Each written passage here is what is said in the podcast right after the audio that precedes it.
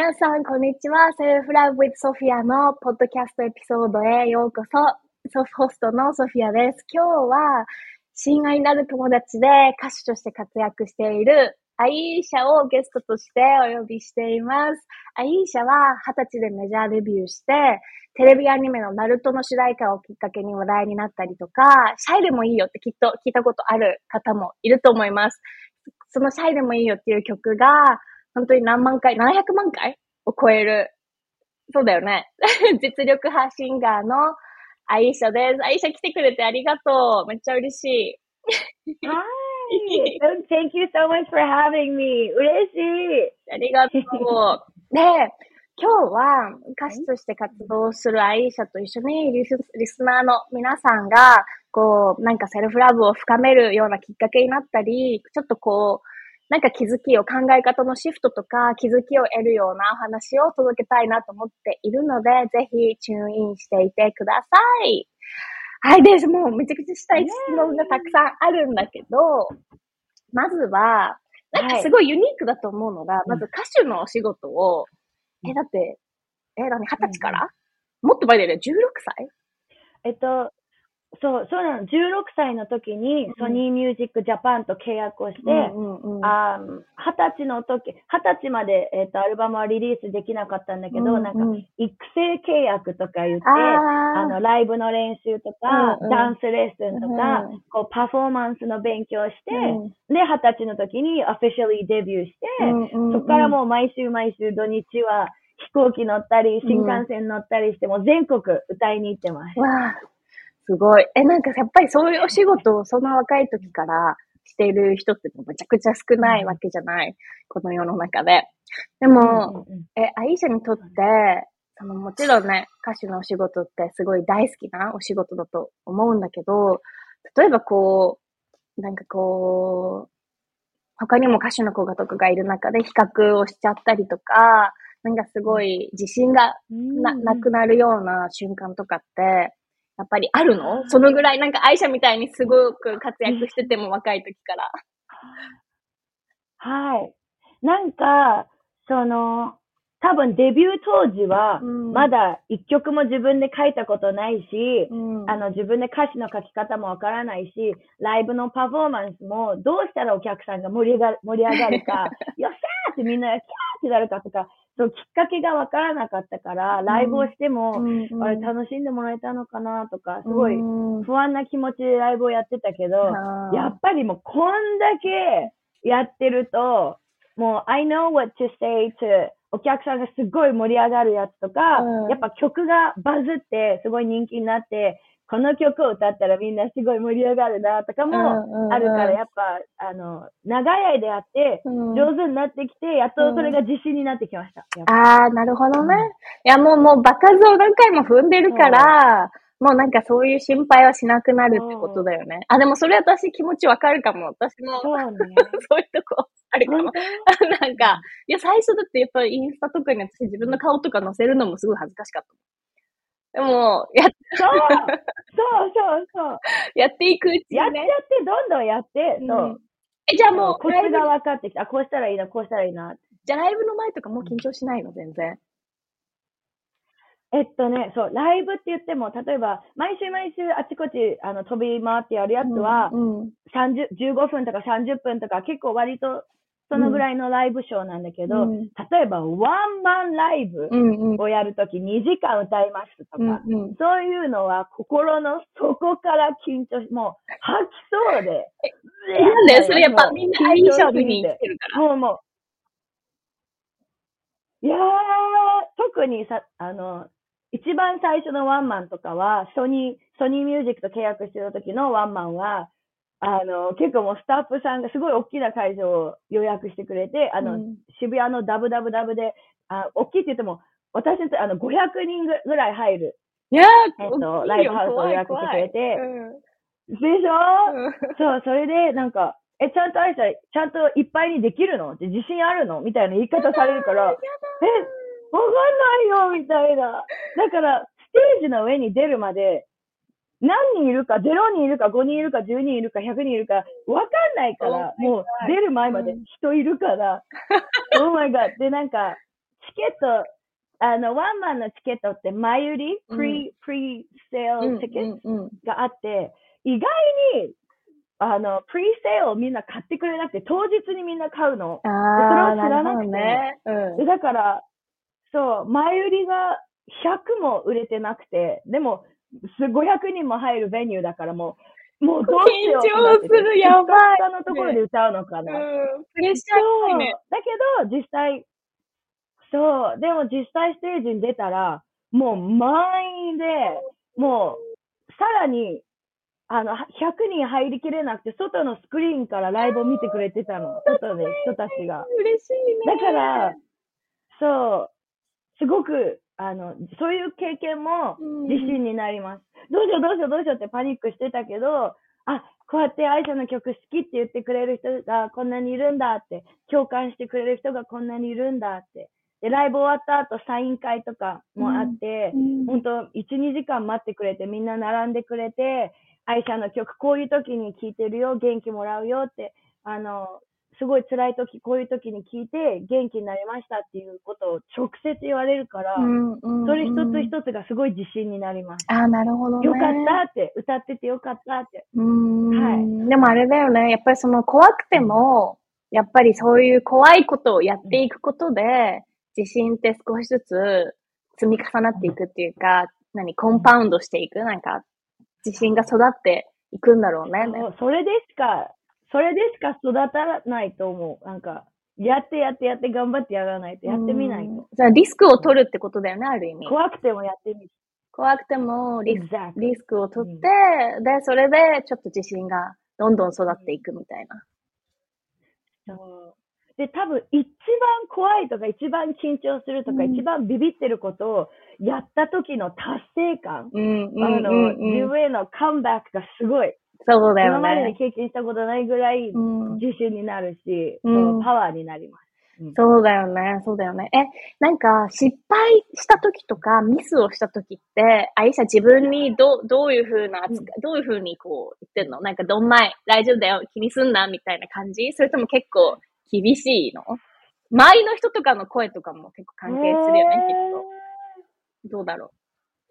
失敗ってどういう失敗かな？例えば、人間関係の、なんかミーティングをしてるときになんかこういうことがあったみたいな感じ。それともライブショーとかでのミスとか、どういう？ああ、どっちだろう。ど、どっちも。どもうミス、ミス、ミス。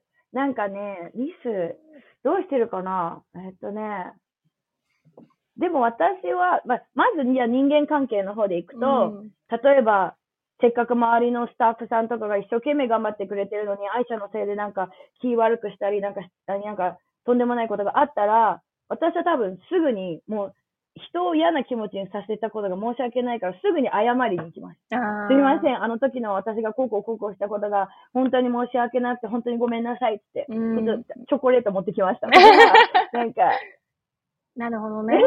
あじゃあもうすごい反省するんだ、結構。うん、反省する。なんか人を嫌な気持ちにさ、一生懸命、たったか、どう説明すれば、自分も頑張ってて、マネージメントもすごい頑張ってるけど、考えがすごいぶつかったり、いや、こっちの方がいいと思う、こっちの方がいいって、なんか、すごいパパッションがあるから、ぶつかることはもちろんあるじゃない？そういう時に、こっちが間違ってる、私が合ってるのに、みたいな言い方をして、なんか相手を傷つけてしまうこともあるから、ね、そういう時は、ちょっと一応落ち着いて、うん、we have the same goal. やりたいゴールが同じなのに、うん、ここで喧嘩してたら何もいいことが生まれないから、うん、じゃあ、愛車も一回シラフになって、かあの彼の言ってることも、もうどう、どう、どうやって取り入れられるかなって考えて、でも私のどうしても譲れないところはどうやったらどうやって伝えれば分かってもらえるかなっていうのをこう考えて、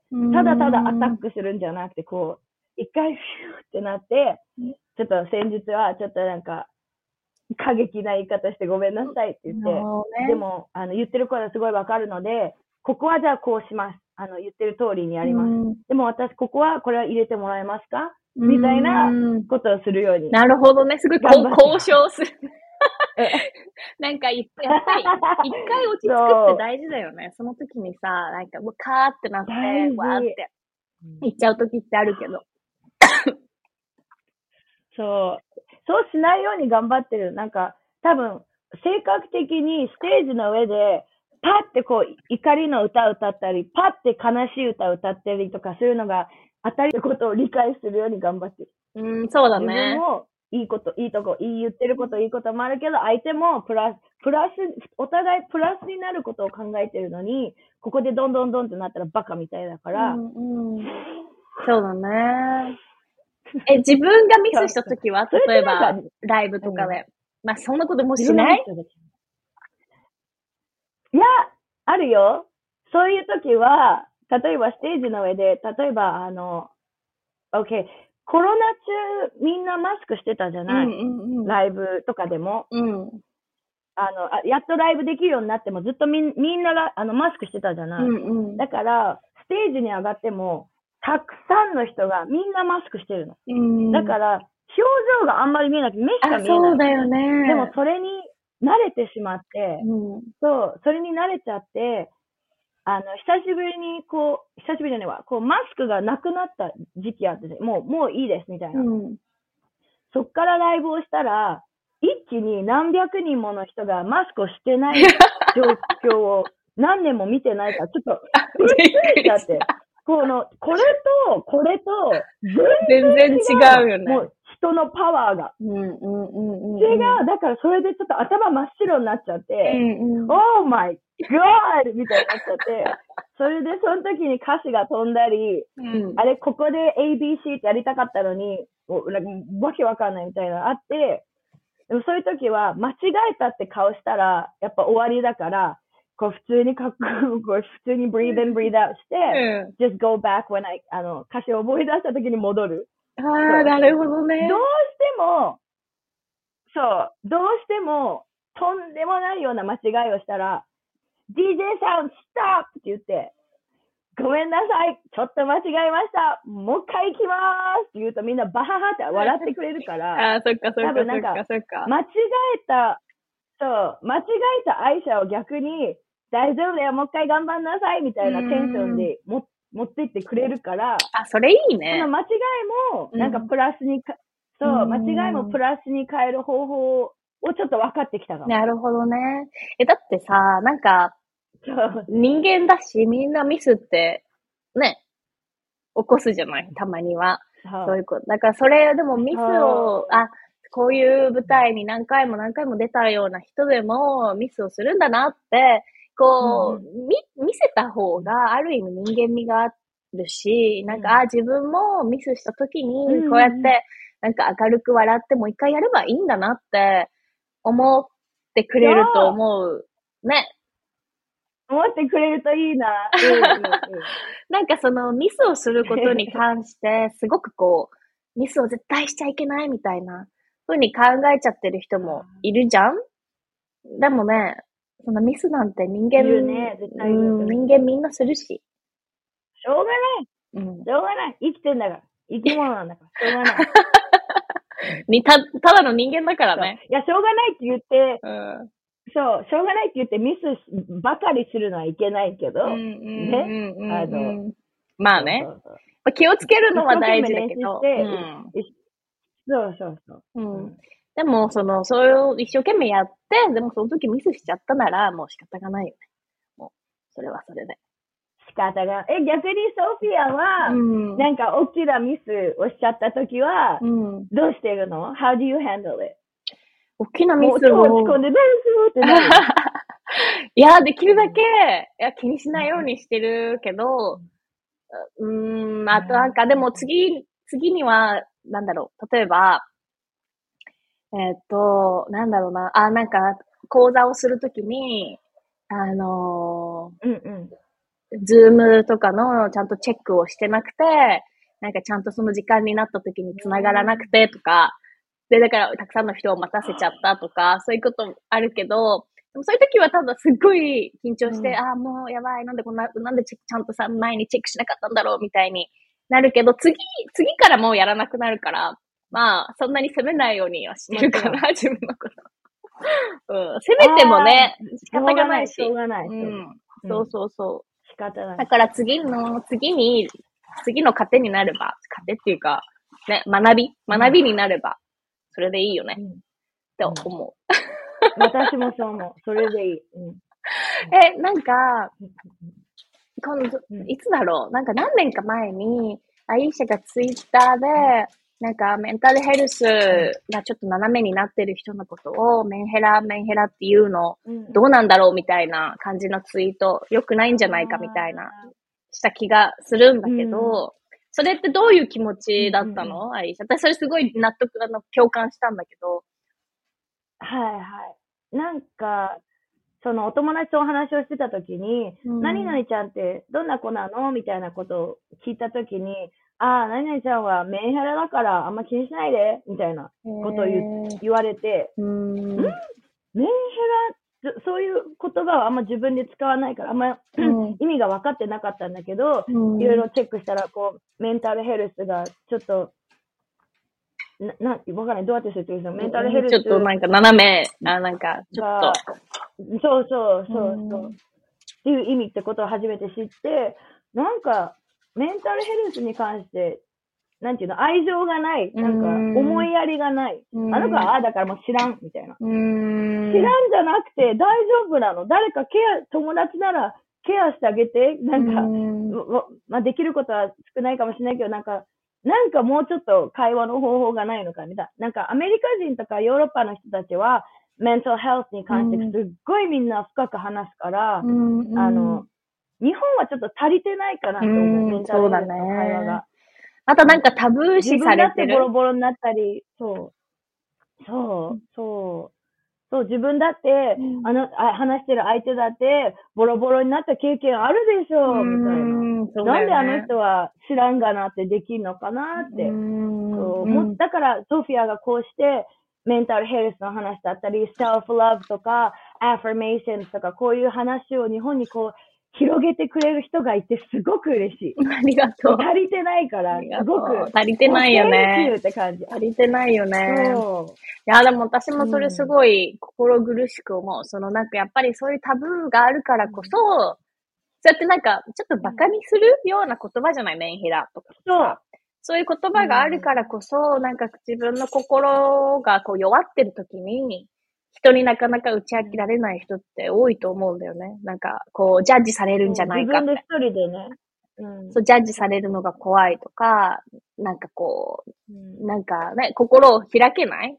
こ怖いじゃない？だってさ、うん、あいつメンヘラだよ。例えばさ、うん、アイシャだったら、その、あの子メンヘラだからって言ったその人に、自分のが落ち込んだ時に打ち明けられないでしょ、うん、あきっとなんか。絶対言えない。絶対言わない。もうその時から、絶対言わないって決めたの。うん、自分がボロボロの時この人に見せたら、私のことも他人にそうやって言うのかなって思った。そうそうそうね。なんかその、うん、メンタルヘルスがたまにこう、落ち込んだりね、するじゃない。心の風みたいな感じで、こういう誰にでも起きることなんだよ、起き得ることなんだよっていう教育が足りないのかな。足りない、足りてない。足りてないのもあるし、その、言ったら馬鹿にされる、言ったらなんか、メンヘラ扱いされるとか、そういう恐怖で言えなくて、一人で抱え込む人が多いのかな。あと、セラピストとか、セラピストっていう文化があんまり、そうね。あの、日本は、そうそうそうそう、ないから、例えば周りの友達で日本人の友達でセラピストに行ってる人は一人も知らないけど、うん、アメリカ人の友達は全員セラピスト、あの、の経験があるにに相談する。だからもうこんな違うから、そう。そうだよね。そうね。いや、でも、うん、なんだろう。結構日本の友達とかでも心のがちょっとね、具合悪い時に、こう、例えばじゃあ、心療内科とか、精神科医とかしかないじゃない、日本のあれだと、行けるところが。うん、で、その保険システムの中だと。でもやっぱそういうとこ行くと、で、話してなんかこういう気分なんですでもその先生方もやっぱりすごい忙しいから、その自分の話5分ぐらいしか聞けないし、で、それでそこからも薬、あ、オッケー、じゃあこういう症状ならこの薬ですみたいになって、別に薬漬けになりたいわけじゃないのに、やっぱ薬しかオプションがない。っていう人がすごい多いと思うんだよね。いっぱい通ってる人は結構、しず、あの、黙って、結構悲しいけど多いと思う。もっとオープンに、だ。からなんか私も、私の、私のお母さん、うつ病、15年ぐらいうつ病だったんだけど、そういうことを、そうなの？うん。みんなの前で話したりとか、うん、インスタとかでも全然載せてるし、うん、そういうことをして、うん、なんか別に、へ、なんだろう、変じゃ、変じゃないよ。別になんか頭おかしい人じゃないし、うん、なんか、あの、普通に起こること。普通に起きること。そうそうそうなんだよっていうのを、すごい話して、なんだろう、発信していきたいなと思う。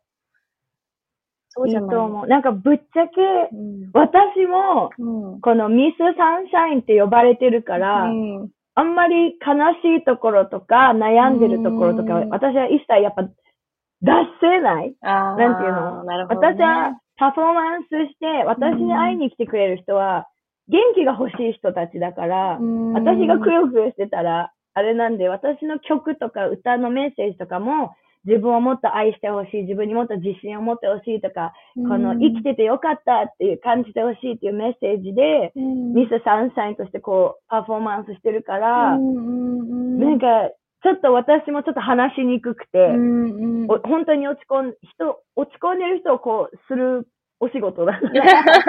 そう。まあね、結構私も話しにくい。うーん、いや、そりゃそうだよね。でもなんか、ある意味、でもさ、もちろんミスサンシャインだって呼ばれてたとしても、そのなんかさ、サンシャインしかない人っていないと思うんだよね。わかる？なんか、ないないないそうそうそう。なんか光が大きいだけ影も大きいかもしれないしさ。なんかそんなこと言わないでよ。いやいやいやいや、そういう、そう、愛しがそうだって言ってるんじゃなくて、うん、その、誰にだってやっぱりあるからさ、辛い時とかって、そんな極楽な人生生きてる人いないし、誰にでもね、あの、問題、プロブレムってあるじゃん。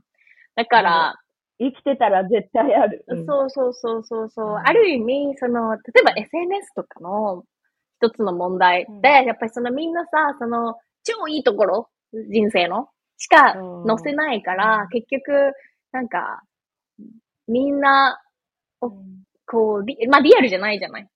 だから、それと比較して、メンタルを崩すって人も結構多いと思うんだよね。比較だったりとか、私の人生は何もないとか。やっぱこうやって、そう、私もこうやって人の見てると、自分がすごい自信ある作品を作ったり、大きなライブをして、すごい自信満々だったのに、こうやってインスタ1、2時間こうやって見てるだけね、この自分の自信がどんどんこう小さくなってるのを感じて、だから私はこれはやばいと思って、とりあえずこの人のアカウント見ると、嫉妬心を感じるとかっていう人は、フォロー外した。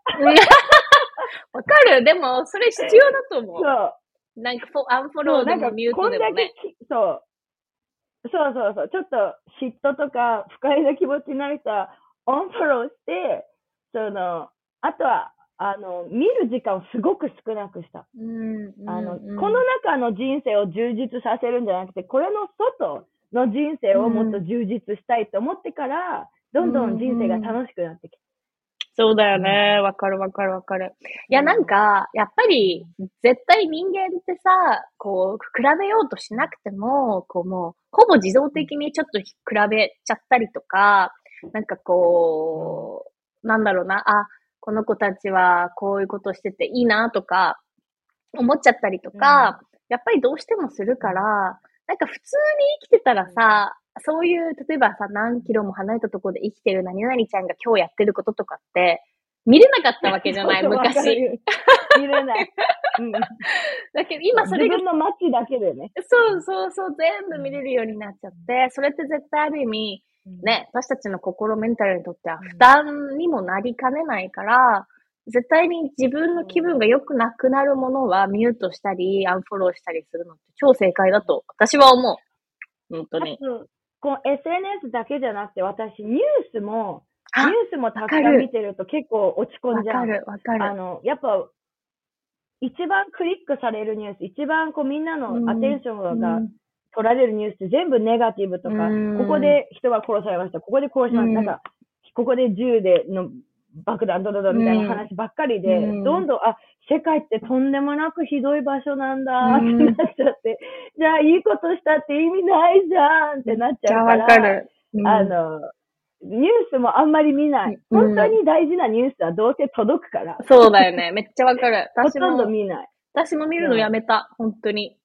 見るのやめて、oh, really? 本当に見るのやめた。て、てか、前はあ、そのニュースアプリを毎日見ちゃってたんだけど、もうやめてから、なんだろう。絶対に、ちょっと、アンザイリーその、不安症？不安症、そわそわすることがすごい、昔ちっちゃい時からそうなんだけど、多いのね。でもそれがやっぱりニュース見てた時の方が、すごい強かったと思う。その、アンザイリーが。でもそれ、いや、見なくなって、なんかちょっともっと平和、うん、ピースフル。うん。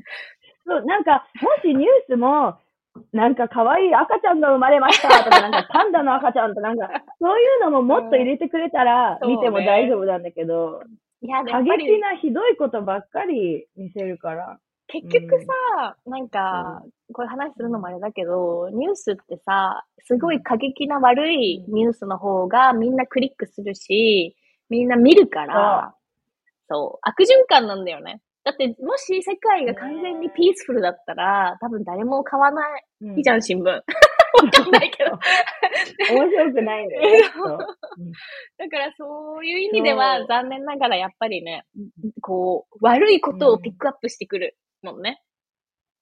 そう。だ、私、そのもう一つメンタルを大事にするために一つ気をつけてることは、その、ニュースとか頑張んなくても嫌なニュースってどうせ入ってくるから、それの10倍いいニュースで、ニュースを自分の頭の中によくいい、いい。ああ、いいね。え、なんかそれアプリみたいなのあんの？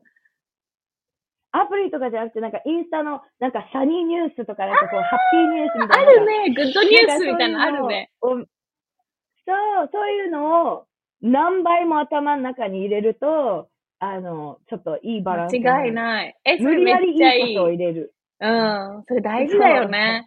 え、だってなんかさ、普通に生きてるとさ、悪いニュースばっかり耳に入ったりさ、なんか、こう、人とのこう、たわいもない会話でもちょっとなんかそういう悪いニュースのことだったりさ、するから、その、バランスを取るためにね、いいニュース、いいもの、ポジティブなものを頭に入れるのめっちゃ大事だよね。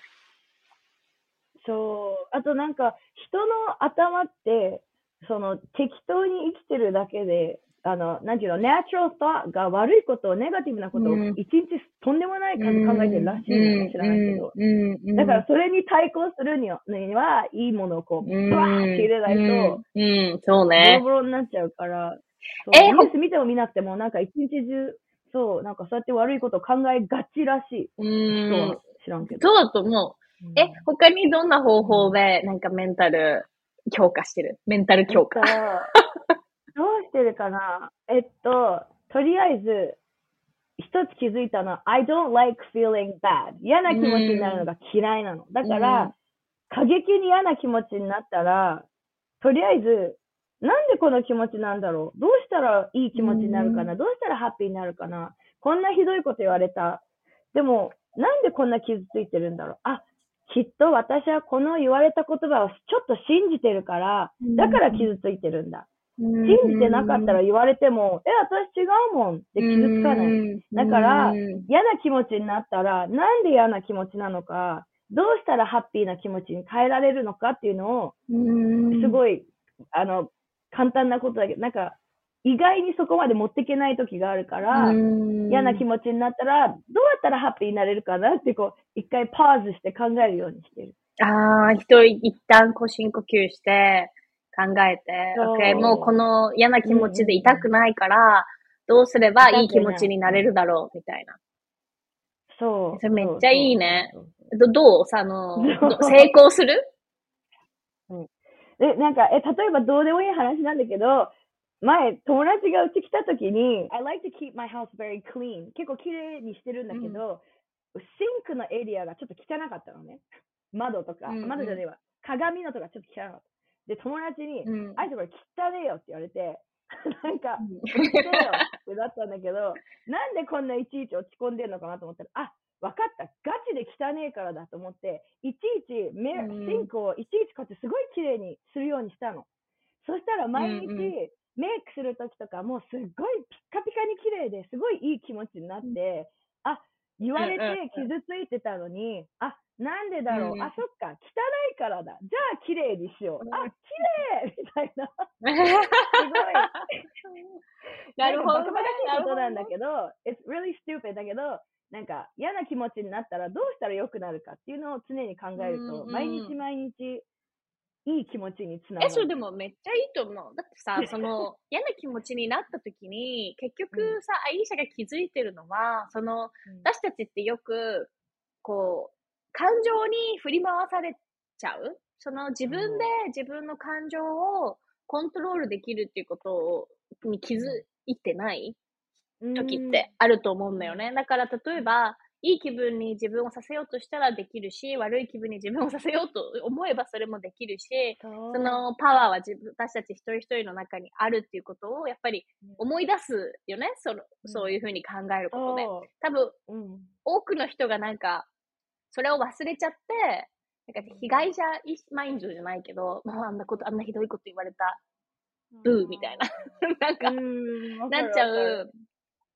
でも、あ、OK、じゃあすごいひどいこと言われて、すごい嫌な気分だけど、じゃあどうしたら少しでも私いい気分になるかなみたいな。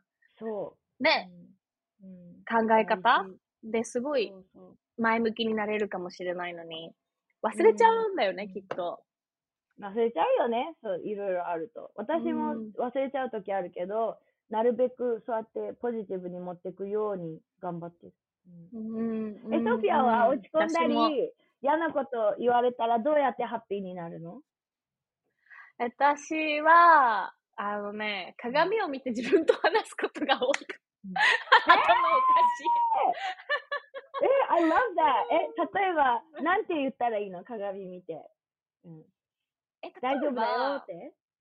うん。そうそうそうそう、そんな感じ。なんか、不安とか、なんかこう、うん、元気がないとか、心配とか、うん、そういうのだったら、鏡の前に立って、ソフィア大丈夫だよって。あの、すべてうまくいってるよって、心配しなくていいんだよ。今まですべてうまくいってきたでしょ、えー、みたいな。え、待って待って、書いとく、書いとく、書いとく。ちょっと待って、え、なんていうの、なんていうの？アイシャ、大丈夫だよ。大丈夫だよ。すべてうまくいくよ。すべてうまくいくよ。うん、書いといた。メモメモ。今度落ち込んだらなんか、まあ聞きたいこと、自分が聞きたい、聞いて気持ちいいことだよね、多分。で、なんか、ね、今まですべてうまくいってきたでしょみたいな。うんうんうん、あなたにはできるよ、みたいな。なんか、優しいお母さんみたいな。いい。必要、大事。そうそうそう。うん、そういうのを、特になんか、こう、例えば、えっ、ー、と、なんだろう、私たちって他の人から聞きたい時が多いと思うんだよね。例えば誰かに褒められたい、認められたい、承認されたい。ね。けど、それももちろんね、嬉しいし気持ちいいんだけど、やっぱり自分で自分にもそれをやってあげると、その欲求が落ち着くことも結構あるから、そうそうそう。そうそう。なんか、なんか。好きな人に可愛い可愛い言われたいとか、もう自分で自信持って 自分で好きとか自分が可愛いと思ってれば十分だとか、外からもっと褒めて褒めてじゃなくてね。そうそうとか、もう好きって言って、うん、愛してるって言って、好きって言って、もっと好きって言って、もっと可愛いって言ってとかさ、そういうなんか、あの、満たされない欲求は、なんか、多分自分である程度マネージ。満たさないと、する、うん、した方がいい部分もあると思う。自分の責任でもある。うん。うん、そのなんだろう。相手を、その自分を満たすための道具として使っちゃダメじゃないダメダメ。そこよく間違えた。そこよく間違えたわ、私。なんで褒めてくれないの、なんでこんな可愛い格好してるのに可愛いって言ってくれないの？とか。そこがよくない。まあね。いや、言われたい気持ちもわかるよ。わかるわかるわかる。わかる。でもね。うん。でもなんかあれだよね。その、受け入れるってことも、あれだよね。なんかその、そういうことを簡単に言える人と言えない人っていうね、性格の違いとか。簡単にアメリカ人の人とかすごい、You are so beautiful, you're so charming, oh, you look amazing とかめっちゃ言うけど、言い慣れてる人こそ危ない。うん、誰にでも言う時間。日本人の男性はあんまり言わないけど、言ってる時は一人にしか言わない気がする。そうかもね。そうかもね。そうかもね。そう、なんか何を選ぶかじゃない？そう、全員に言ってる。そうね。そうだね。そうだね。え、じゃあ、メンタルヘルスの話に戻る。戻る、戻る。戻ると、いやいやいやいや。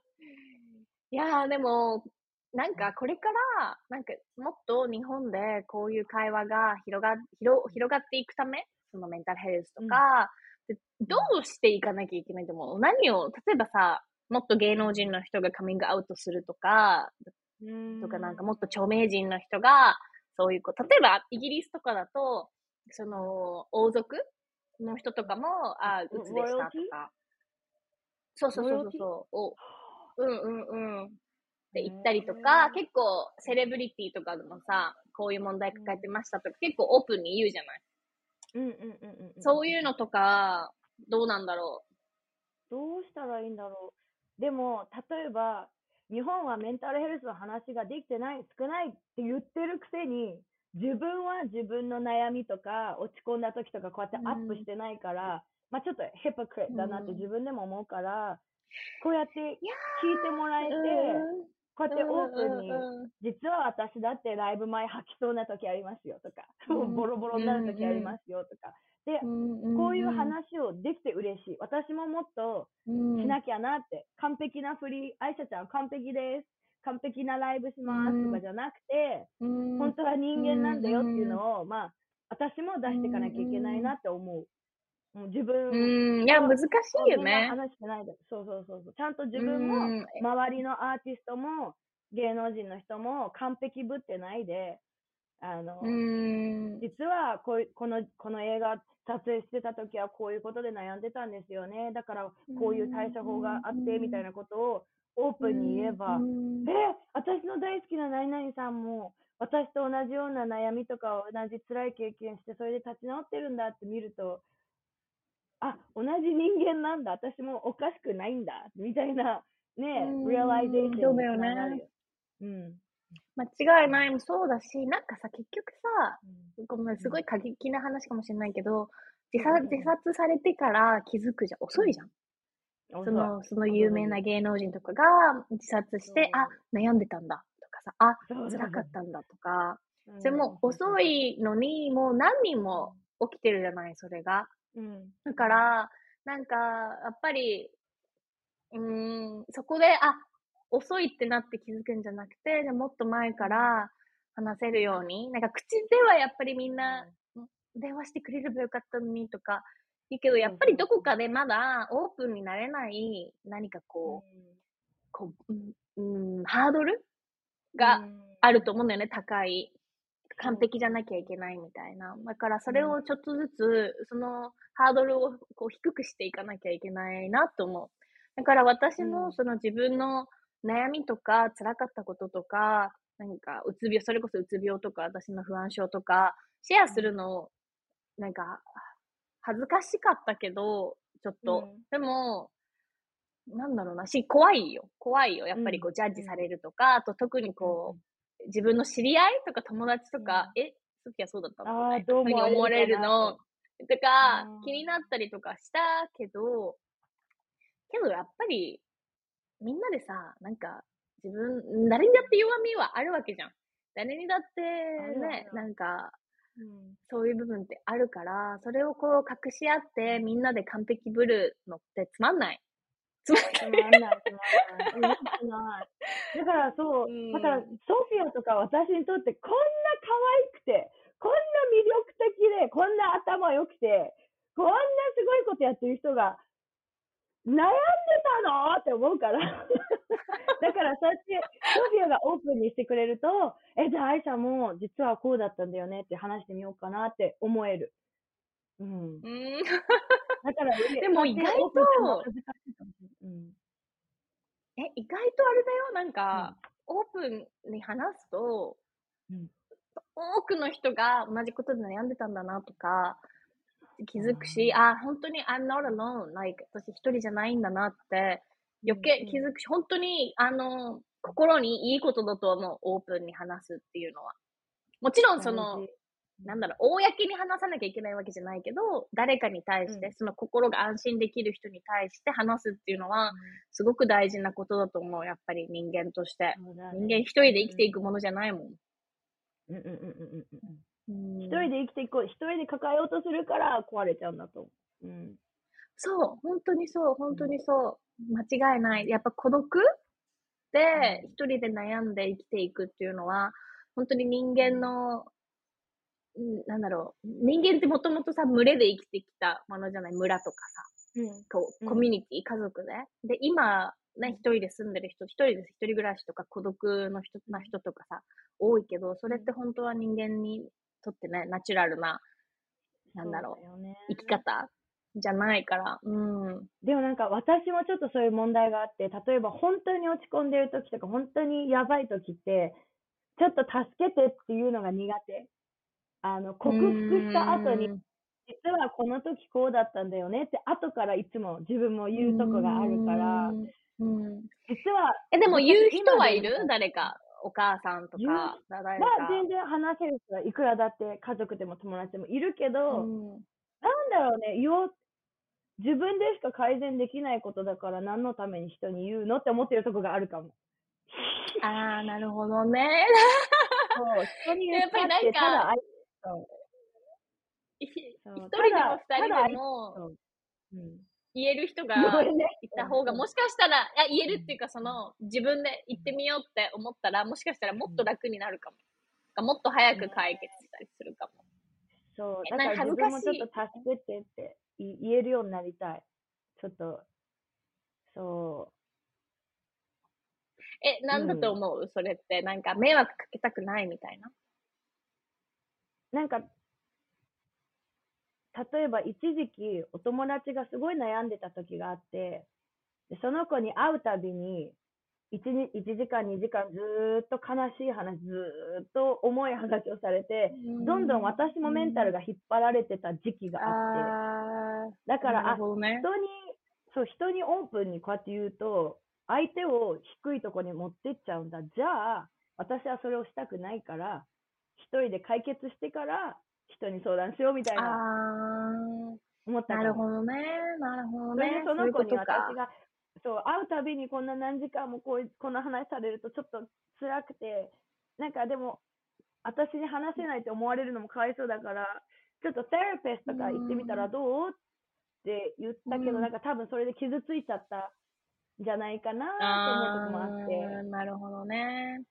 まあでも、なんだろう。いつもいつもいつも何時間も自分の悲しい話をされるのって、ちょっと、うん、なんだろう、アンバランスだと思う。そのたなんだろうな。もちろん、うん、普通はハッピーで、うん、ハッピーっていうか普通、普通、いつもはそういう話じゃなくて、ちょっと辛い時期を生きてて、その時はそういう話ばっかだったとかならまだわかるけど、そのちょ長い時間友達だった人で。でも、いつもいつも毎回毎回そういう話だったら、そういうふうに言いたくなる気持ちもわかるし、その子もそういうふうにするべきだと思う。その、ね、友達と一緒に楽しい時間を過ごすために会うたりするわけじゃない。そうそうそうそう。でも、ね、楽しい時だけ会うっていうのも友情ではないなとも思うの。もちろん、もちろん。バランスだよね。いや、そうそう、バランスバランス。あと、その彼女も自分が落ち込んでる時に同じことをしてくれるかっていうのも大事だと思う。おあそのフェア、フェアか、バランスが取れたお互い、うん、その大切にし合ってる友情かどうかっていうのも大事かなって思うけど、ね、どうだろう、うん、間違いない。一方的だとちょっと続かないもんね。うん。うん、そうそうそうそうそうそう。え、アイシャ、最後に質問なんだけど、うん、もしアイシャが18歳の自分に会えたら、彼女に、なんてアドバイスしたい？うん、なんだろう。ちょっと待って、ちょっと待ってね。ちょっと待ってね。